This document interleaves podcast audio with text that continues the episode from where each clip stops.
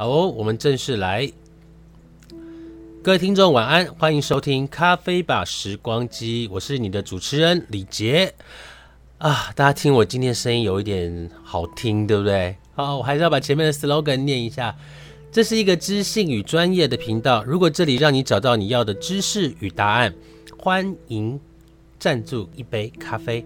你有咖啡，我有故事，谈青春，谈美丽，谈时事。谈创作，谈电影，我们也谈街边美食。当然，心灵的部分也不能忘记，很重要的一个调味料就是乐色话。陆续呢，我们会邀请一些来宾来跟我们一起畅聊，募集各式各样的节宝跟来宾。只要是认识我的，都有机会一起云录制。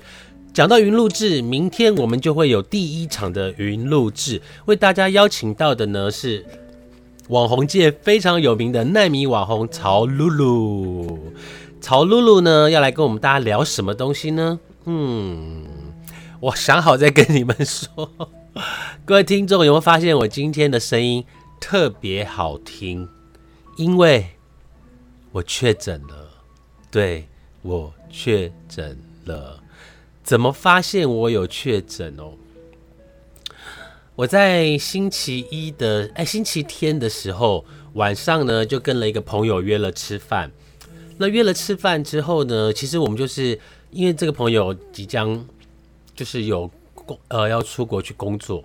那要出国去工作呢，我就想说，因为大家知道现在就是有什么柬埔寨呀、小黑房啊、KK 园区啊，所以我们就会担心嘛，难免总是会担心啊啊，因为我是因为关心你，就是。大家知道天蝎座的人是这个样子的，就是我真的认定你是我的朋友，我才会去关心你，不然门儿都没有，好不好？好，所以我就约了他吃饭。约了他吃饭之后呢，那那一天我们是约晚上六点多，可是因为那整天礼拜天的一整天我都在家里面录 podcast，所以我不知道外面的天气到底怎么样。那我想说要跟人家见面呢。总是要干净一点吧，因为大家知道我其实很懒，就是如果我一个人在家又没有什么事的话，基本上不刷牙、不洗头发、不洗脸、不洗澡的那一种，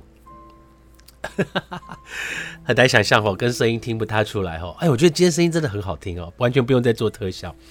好，那那一天呢，录完了 podcast 大概是四点多的时间，我想说我跟他约六点呢，时间还早，于是呢，我就在床上躺了一会儿。没有睡着，就是静静的躺了一会儿。然后有有没有冷吗？我不知道。然后因为六点的时间，距离六点时间还有大概半小时嘛，我就想说，那我就洗个澡好了，比较看起来精神。哎，脑雾那个文字的颠倒，那个叙述都有点错乱哦，变成那个法美式语法。我就想说，那我就洗个澡好了，比较有精神。然后我就真的洗个澡哦。我就洗了澡之后，你知道洗完澡之后就热乎乎的嘛？那热乎乎的呢？因为吃饭的地方呢，距离我家大概十分钟的路程。于是乎呢，我想说洗完澡很热啊，头发吹半干啊，比较好看，有没有？你知道头发吹干了就不好看了。我就抽头发吹了半干，然后穿着短裤，然后穿着那个运动服上衣，我也没穿外套，因为洗完澡热乎乎的，就没有想到就走出去。走出去呢，觉得哎，好像今天有一点凉，嗯，很舒服。因为洗完澡热热的，有凉风吹过来，你就会觉得哇很舒服，对不对？当天的我就是这样，然后就走啊走啊，就走到约定的地方。那我这个人哈是从来不太迟到的，哎，这样语法是怪怪的，从来不太迟到，意思是说我偶尔会迟到，但大部分的时间里呢，我是不会迟到的。好，所以我宁愿早到呢，我也不愿意迟到。所以那一天呢，我记得很清楚，我提早到了大概十分钟。那他跟我约六点，我提早到十分钟合理吧？迟到就是呃准时到就是迟到嘛。如果你自我规律好一点的是这样，对不对？准时到就是迟到。所以我五十分，我我们是约六点，但我五十五点五十分就到了。那五点五十分到了之后呢？五点五十分到之后，我就在外面等他。那风吹起来就有点凉嘛。那我就六点的时候，我就跟他说：“那约吃汉堡王，你可以吗？”然后他说：“汉堡王可以呀。”好，那我就在那边等。等等。他跟我讲说，他工作结束是六点，然后要约六点十分。我说好，那我就提早到，就这样好六点十分。就六点十分怎么还没出现呢？我就传讯息给他，我说我在汉堡王里面等你哦，然后你快点出现。然后他说好。各位听众，我在汉堡王里面等，等到从没有人一直等到。人很多，很吵，大概六点二十五分。后来我想说，一直站着位置也不好意思，我就到外面去等他。就我在外面就吹风，吹到大概六点三十分，跟我约会的人他到了。所以呢，我大概整整在外面吹风吹了十分钟到十五分钟。好啦，这跟他我那个感冒跟他是没有关系，我觉得是我自己给搞有没有给小有没有？就是给小之后就会。人家就知道外面下雨啊，然后吹风啊，刮风啊，啊，我就是要穿着短裤，头发半干出去跟人家约会。然后呢，约完会之后呢，吃完饭之后呢，大概我就回家。回家的时候啊，真的我觉得天气有变冷，天气变冷，然后我又穿着短裤，我从我家走回，从吃饭的地方走回家，大概我刚才说过十分钟嘛，所以那十分钟我一直觉得，哎呀，怎么一直胃刮起来，就是好冷哦，就会发抖。然后就觉得沿路都觉得哦好冷哦，我好像多该多穿件衣服。然后回到家呢也不以为意，然后就没有什么事情，然后就晚上呢一样去做我该做的事情。然后到了礼拜一的时候早上起床，我发现哎不对劲哎，我觉得我的脾最共共老哦，一直流鼻水，然后咳嗽是那种湿咳，大家知道湿咳是什么？就是咳出来会有那种喉咙会有那种分泌物。咽喉跟喉咙会有分泌物，然后是那种水水的，然后就会一直想咳，然后我想说这是这是感冒吗？然后呃我就想说那我来快筛一下好了，就就筛了，天哪！我瞬间从神坛跌落下来，历经了两年多的疫情的爆发，我守了这么的久，就在这么一次就破功了，来源是什么我还不知道。然后我就塞了之后就两条线，我想说，哎呀，我的妈呀，该怎么办？然后我一整天就处在重感冒的状态。就礼拜一的时候，我礼拜一呢，就大家今天听我声音会有那种呼吸声很大声，跟吸鼻涕的声音吼。然后绿茶跟我讲说，鼻涕是不是吸进去的，是要把它醒出来的。我想说。擤鼻涕好麻烦哦，我就想用鼻子把它吸回去啦，然后从嘴巴里面就吃下去就好了啊，不是比较方便吗？也不会让人家觉得看得很恶心。他说鼻涕是要用擤的，我说哦好，鼻涕要用擤的，好，我知道了，我鼻以后我就用擤的就对了。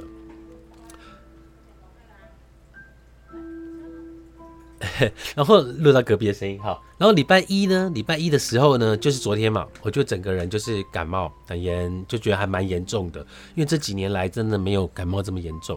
那你知道感冒这种事情是骗不了人的。好，然后我昨天回家哦，礼拜一我就没有出去，在下午的时候呢，我就上网搜寻，呃，确诊啊或者感冒应该要怎么去看医生。所以呢，我就我以为晚，我一直以为哈，真的是没有做各位同学。不不，各位同学习惯，各位听众真的要做功课，你知道为什么？原来你要确定确诊是要先挂西医，他帮你确诊了之后，才能够去呃看中医或西医拿药吃。所以我就预约了今天早上九点多的视讯问诊，呃，视讯问诊，然后视讯问诊之后呢？然后才能够去开药吃，然后要，然后你要收到，你要收到那个卫生局卫生就是卫福部啦，给你一个简讯说你要开始隔离，从什么时候到什么时候。于是乎呢，我现在呢就隔离了。那前两天没有，呃，礼拜一没有录 podcast 的原因呢，是因为我真的脑袋没有办法思考。虽然你们现在听我的。Podcast 的感觉好像也是没有经过思考，但是我今天脑袋又比较清醒一点了。那因为我的经纪人呢跟我讲说呢，每天都要录一集节目，虽然我已经超播了，就是在礼拜天我录了四集，有没有？但是那四集的来源是这样子，各位听众今天就稍微忍耐一点哦，就是让我胡言乱语，真的胡言乱语，哦，连声音都好听了。好，那一天的四集是怎么来的？是这样来的。我在礼拜六要睡觉的时候呢，先录了两集，然后录到清晨大概三点的时候，然后去睡觉，然后睡觉，因为我是睡客厅嘛。那那天我家没人，所以我就睡到一半，我就要去睡房间，然后去睡房间，然后突然就不想睡了，想说，哎呀，家里没有人，大好的灵感，应该赶快再来录个两集，所以我就录了两集。那当然就是狂恋难题一题了一集，然后咖啡吧时光机一集。我觉得咖啡吧时光机的那一集呢，我聊的是月光下的外婆。我觉得那一集录的真的可以送金钟奖审核，可以拿大奖。那情感之流露的吼，哇塞，就是我自己忍不住都一直听吼。然后我看那个，因为我们在 Sound On 呢，他会有帮你做一个分析，呃，听众的一个分析表。我发现会不会那些都是我来来源都是我自己啊？我这是一听再听再听再听，你看我多有多么想念月光下的外婆。然后我再去听那个 Podcast 的另外一个狂恋难题的那个。内容，我就觉得那个内容听起来就是没睡饱，就是没睡饱，声音没睡饱，脑袋没睡饱，连看字呢，因为老花有没有？老花呢，再加上看字不清楚，连念稿都没睡好，都念不好，所以，所以我后来决定礼拜一呢，就是让自己能够好好的休息一下，好好好的让自己休息一下。我最我我刚刚发现。我在讲话的时候好像会铺麦，因为大家知道那个铺麦是什么，就是你前面如果发音的第一个词是气音，嘴巴闷着的那个音，像明天，好明那种闷的音，好像就会嘣的一个声音。所以我每次看到很多那个 YouTuber 或者是 Podcast 的主持，他们在前面会装一个网子，好像我应该来装一下那个东西，还是我应该把说话给放慢？其实根本没有人在意，对不对？我今天鼻音很重，可是我好想讲话。那天我们在吃饭的时候，有一个朋友问我说：“他说，哎，李杰，你做 podcaster，podcaster，你在讲话的时候，你不会没有话讲吗？”我说：“不会啊，我只要摄影机打开，然后那个麦克风打开，我马上就可以做了。而且我越讲越嗨，而且只有我一个人，没有对话。”他说：“这也太厉害了吧？”我说：“这个不是。”每个人都会吗？我以为每个人都会，但后来发现好像不是每个人都会。当然，我记得我我在我的 Facebook 上面有写到说，要我每天做带状的 Podcast 没有问题，但是言之有物很重要。我跟大家聊一聊后，其实我后来为什么喜欢当讲师？我现在先把速度给缓一缓。各位听众，你知道吗？天蝎座的人是这个样子的。就是我们在年轻的时候啊，有意无意呢，在跟别人聊天的过程呢，都忍不住会刺对方一下。就是我很容易在跟两个人的对谈之中呢，用用嘴巴或者是用言辞呢，去让他吃亏，然后我占了上风。就是在彼此的对话里面，我可以占了上风。那当时的我呢，就觉得，哎呀，我的口才口才啊，口才。我的口才超好，就是 跟人家如果是辩论以辩论式来讲呢，我应该是辩论胜方的那一个那一个人。那当时呢，而且我以前很喜欢开对方的玩笑，就是我你知道天蝎座人讲话，要么就不讲，一讲就是很毒，就是一针见血的那一种。各位听众，我是这种人哦，在年轻的时候啦，我真的就是要我不讲则已，一讲我一定要刺到对方的什么。那我不知道这个与生俱来的那个 gift 天赋到底是为到底是要。用来干什么的吼？比赛 好，然后过了几年之后呢，我有发现一件事情：正向的言语呢，好像能够；如果是负向的言语吼，好像会给我带来生命中的一些灾难。举例来讲，就是你知道，如果你是负向在说话，说出来的都是负面的东西，那。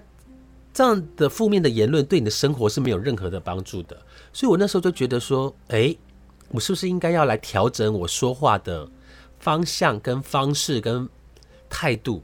我是不是应该改成正面的说话模式？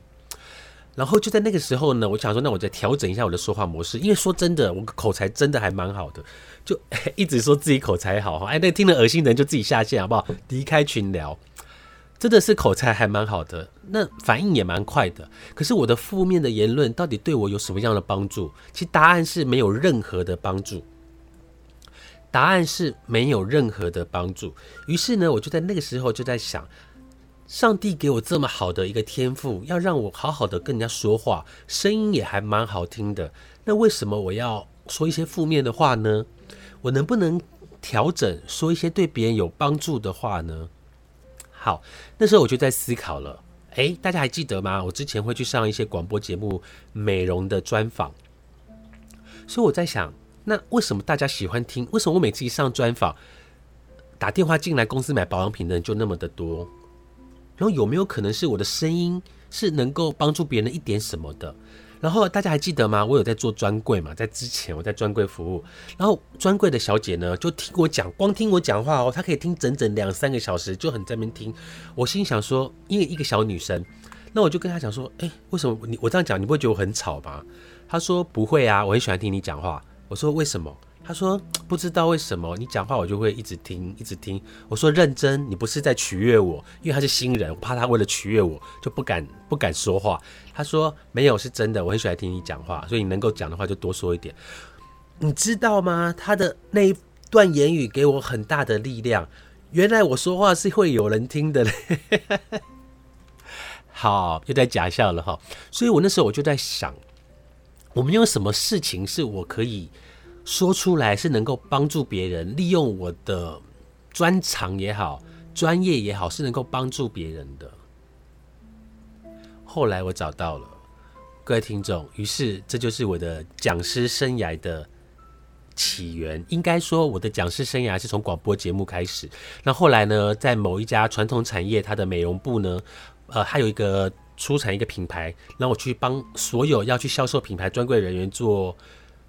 呃，教育训练就在那个时候呢，然后加上我自己本身的工作，我就开始觉得我应该是可以做教育训练，而且我可以把我的专业去帮助更多需要我专业的人。那让我如何让我的专业不要那么的专业？诶，各位听众，呃，各位听听众是什么？各位听众，你知道我在说什么吗？推理一下哈，就是你的孩子不是你的孩子的那种概念。你的妈妈不是你的妈妈的那种概念，就是哎，我要讲什么？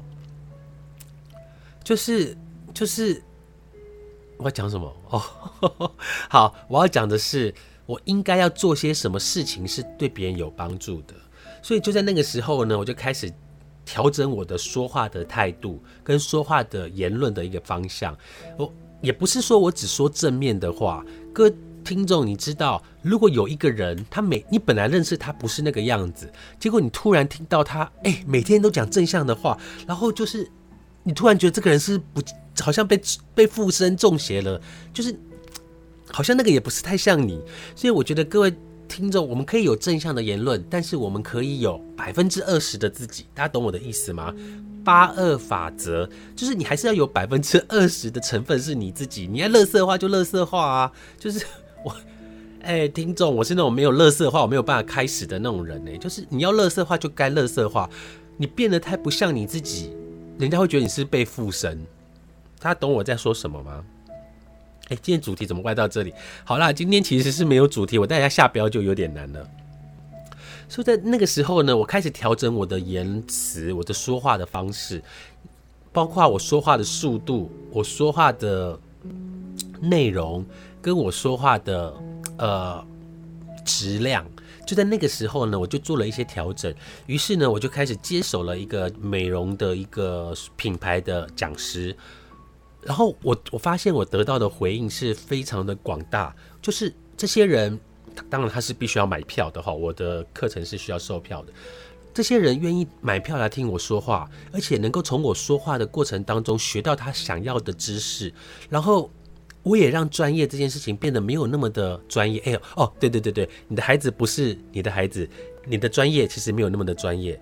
哎，对哦，我可以用专业来做个主题，就是我把专业的东西用一个白话的方法，让别人更了解、更清楚、更喜欢这个我的专业。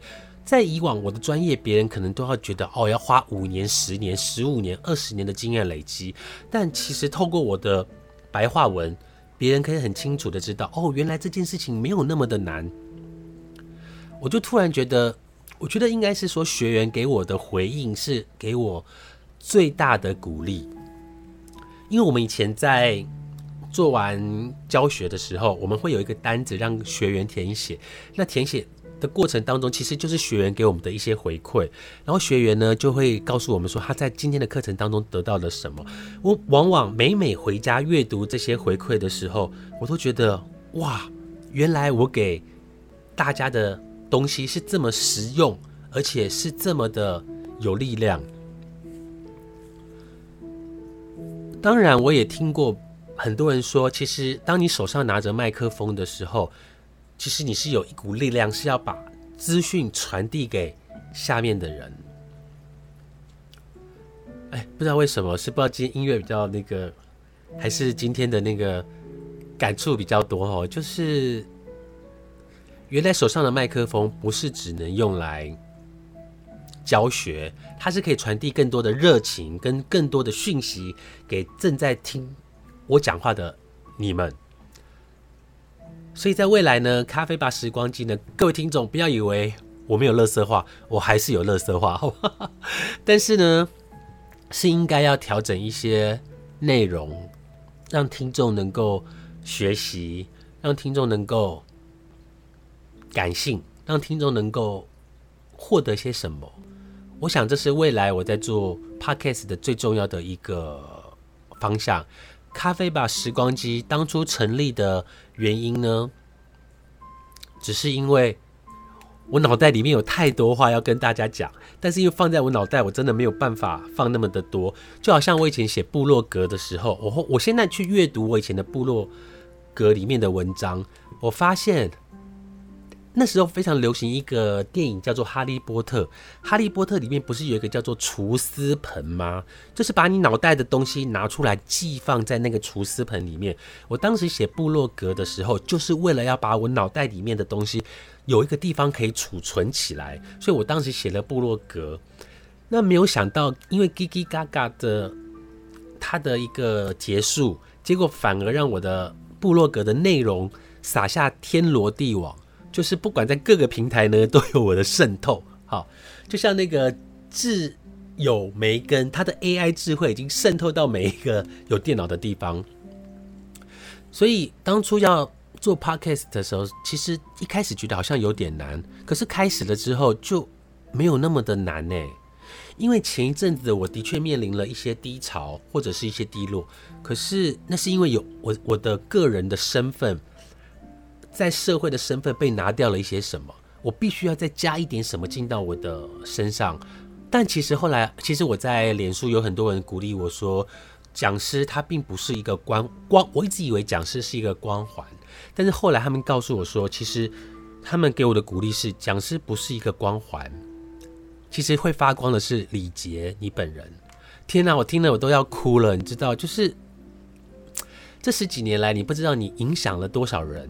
但是你肯定被很多人给影响，所以虽然尽管我现在是隔离的第一个晚上，我还是很愿意在这个地方跟大家聊聊天。的原因是，有人听我说话真好，科技进步真好，让我在家要录就录，要放就放，你们要下载就下载，不听拉倒，就是。你喜欢就喜欢，你不喜欢结束。反正，在这么多 podcast 的海呃海洋里面，你要找到任何人都可以。但是如果我的声音是真的能够陪伴你某些阶段，或者是低潮，或者是什么的，非常欢迎你订阅，而且给我五颗星。诶，聊到最后又来跟大家要星星了哈。诶，我最近一直在想说。我的部落，我的那个呃，podcast，其实下载的人也很多，但是我不知道怎么去看，因为毕竟我还是个小 baby 嘛。然后我也希望有更多的人能够听到我的 podcast。当然，嗯，有些内容可能大家不是太的喜欢，但我也想要需要做一些联谊啊，或者是不是联谊，就是让更多人能够听到我的 podcast。所以我一开始在做 podcast 的时候，我希望。咖啡吧时光机，它是能够有一些专业知识的，它是能够让你在这个地方找到一些答案，或者是能够让你在过程当中能够陪伴你，所以这是为什么我取名叫咖啡吧时光机，是因为咖啡是能够帮你带到一个思绪，时光机是能够把我们带回到过去。虽然每个男人心里都有一个男孩，我们都不愿意长大，但最后我们还是长大了。可是长大之后，我们真的有成为心中想长大的那个大人的样子吗？可能要坐时光机回到过去，我们才能够知道答案。好。今天是李杰在隔离的第一天，所以有点兴奋，有点鼻塞，有一点点的知性，有一点点感性。希望不管是怎样的我，你们都能够喜欢我们的节目。到这边为止，我们这个结尾都不知道怎么结尾。好的，我们今天的节目就到这里，欢迎下次继续收听我们的咖啡吧时光机，拜拜。